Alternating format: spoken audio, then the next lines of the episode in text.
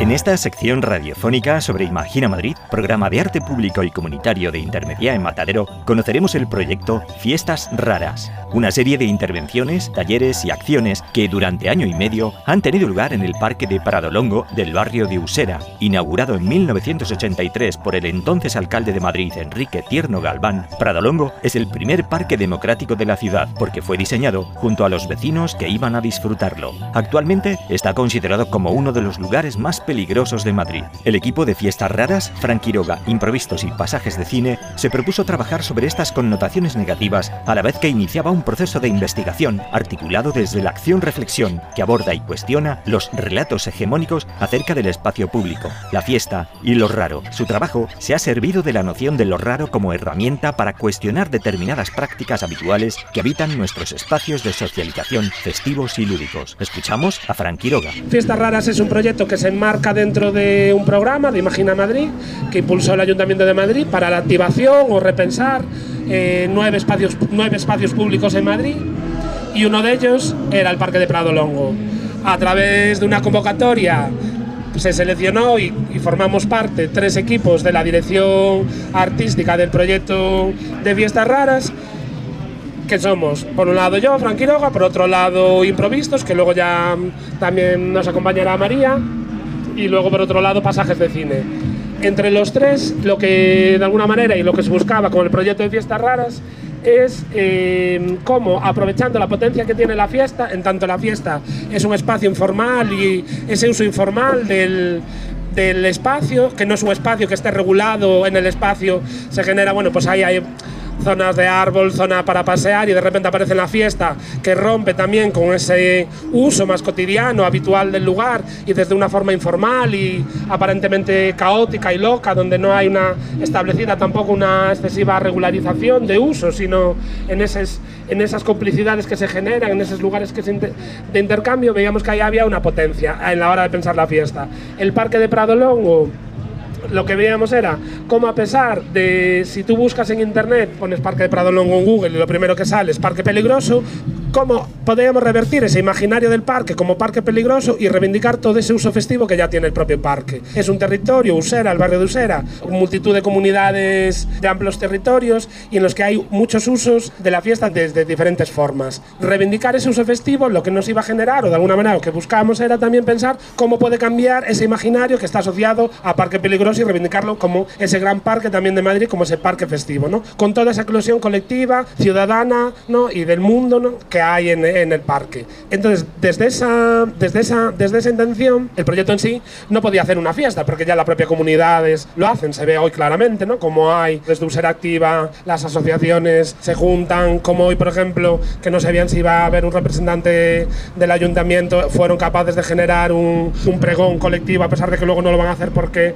el nuevo concejal decide que va a ser él y no, no las diferentes comunidades que hicieron ese, ese, ese pregón. Entonces, quiere decir, ya hay un ya hay todo un caldo, ya hay todo un proceso comunitario a la hora de hacer su propia fiesta. Entonces no tendría sentido que nosotros hiciéramos una nueva fiesta. De ahí la idea de pensar esa fiesta rara.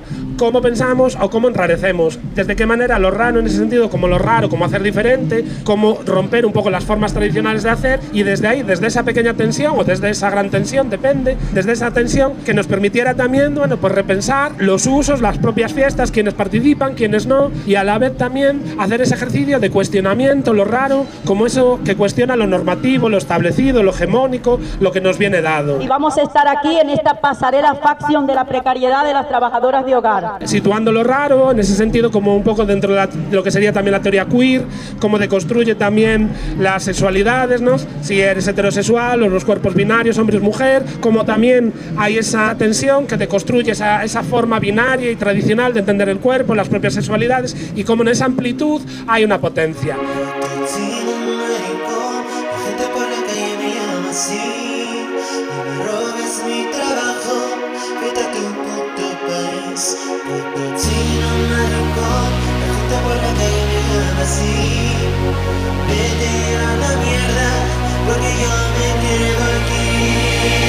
Desde esa consideración de toda esa amplitud, lo que podemos ayudar es que a todas esas opresiones que nos generan no estar en ese marco de esa normalidad que no existe porque es un marco que enclaustra tanto y que limita y que oprime tanto y lo que único que hace es que nos sintamos oprimidos por no entrar en esa normalidad que nos viene establecida, bien sea desde una cuestión de género, del propio cuerpo, de ser más gordo, más tener las tetas grandes, el pito pequeño, grande, no sé qué, o que no te casas o que no te casas y de repente no hace, no tienes tu hipoteca, etcétera.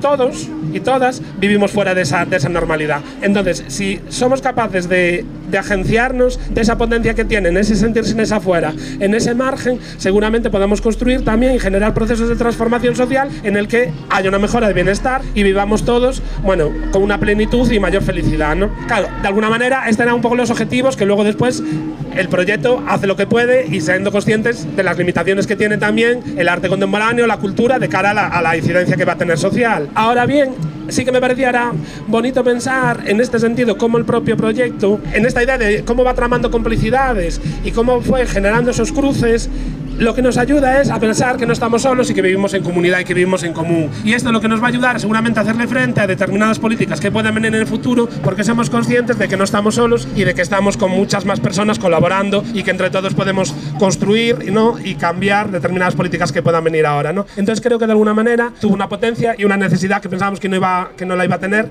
y sí que la tiene. ¿no? Entonces para mm, resumir un poco también el proyecto, cómo fue, sin, sin centrarnos demasiado en el proyecto, que tenéis también en la propia página web de Imagina Madrid documentado, bueno, en la medida de lo posible, cómo fue también el proyecto, lo que se buscaba era que fuera un proyecto que facilitara o que diera un soporte. Lo, nosotros lo que generamos era como una especie de eh, espacio desde el que, sin saber en qué iba a salir de ahí. No sabíamos cómo se iba a desarrollar la fiesta. De hecho, eso generó cierta tensión constante inicial, porque no sabíamos si iba a haber implicación vecinal, sino cómo se iba a desarrollar, simplemente facilitar un marco. Si todo esto hablar de la Asociación de Vecinos de Orcasitas es porque el año que viene se cumplirán 50 años de Desde la existencia. dinamización comunitaria lo que queremos es pues, poner en valor todas las problemáticas, todas las plataformas que ya existen para que se nos vea en la calle, para que se nos escuche, porque ya basta de asesinatos hacia las mujeres. un poquito lo que es territorio doméstico. Somos una asociación, somos mujeres migrantes y mujeres autóctonas que nos hemos juntado. un marco en un que permitiera que fuera lo suficientemente poroso como para que los vecinos y vecinas se sintieran apelados y participasen y desde ahí lo fuera moldeando en función de bueno, intereses, necesidades,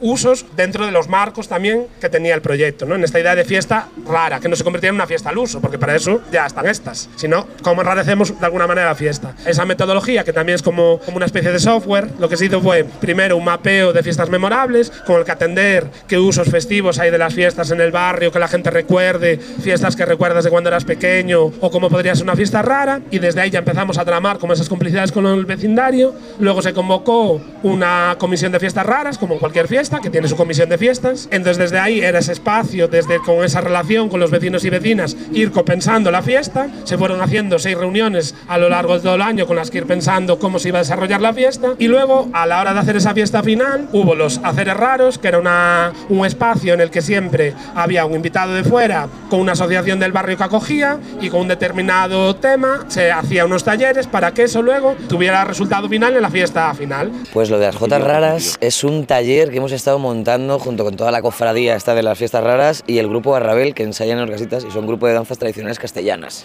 Entonces ellos hacen canciones normales, iba a decir, que es una palabra muy marciana para mí, pero hacen canciones normales tradicionales de los últimos dos siglos, de Jotas castellanas, de Valladolid, segovianas, todo esto.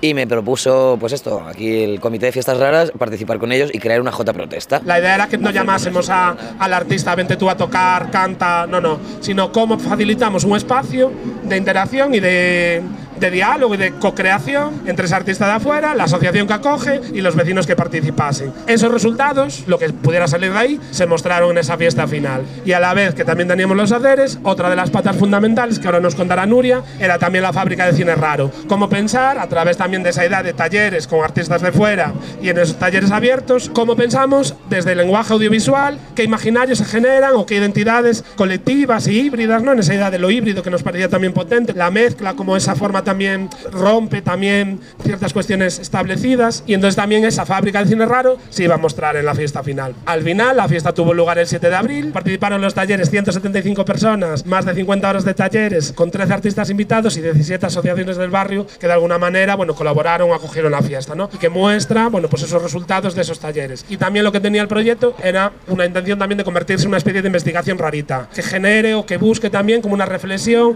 a raíz de ese trabajo y de, esas, de esos cuestionamientos que se fueron dando a lo largo del proyecto. Como os decía también, en la web de Imagina Madrid está documentado parte de ese trabajo, hay también esos ejercicios de reflexión ahí, además de las propias reflexiones que hacemos desde el equipo de Fiestas Raras, también hubo un convite a, a otras personas que consideramos que podían ser relevantes y abrir nuevas fugas en torno a esas ideas del propio proyecto. Hemos escuchado a Frank Quiroga, que nos ha presentado Fiestas Raras, un proyecto de Imagina Madrid, programa de arte público y comunitario de Intermedia en Matadero.